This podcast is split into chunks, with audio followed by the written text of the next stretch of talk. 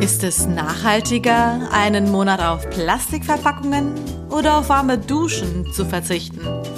Kann man sich auch nachhaltig bestatten lassen?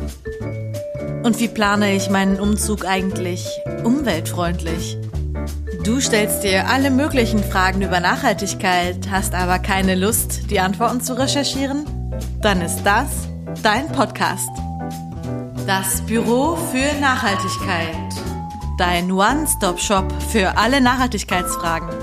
Wende dich einfach mit deinem Nachhaltigkeitsanliegen an mich und schicke mir deine Frage. Entspannt und unkompliziert. Ohne bürokratische Umwege. Versprochen. Das Büro für Nachhaltigkeit. Ein Fragen- und Antworten-Service von und mit Selma Weber.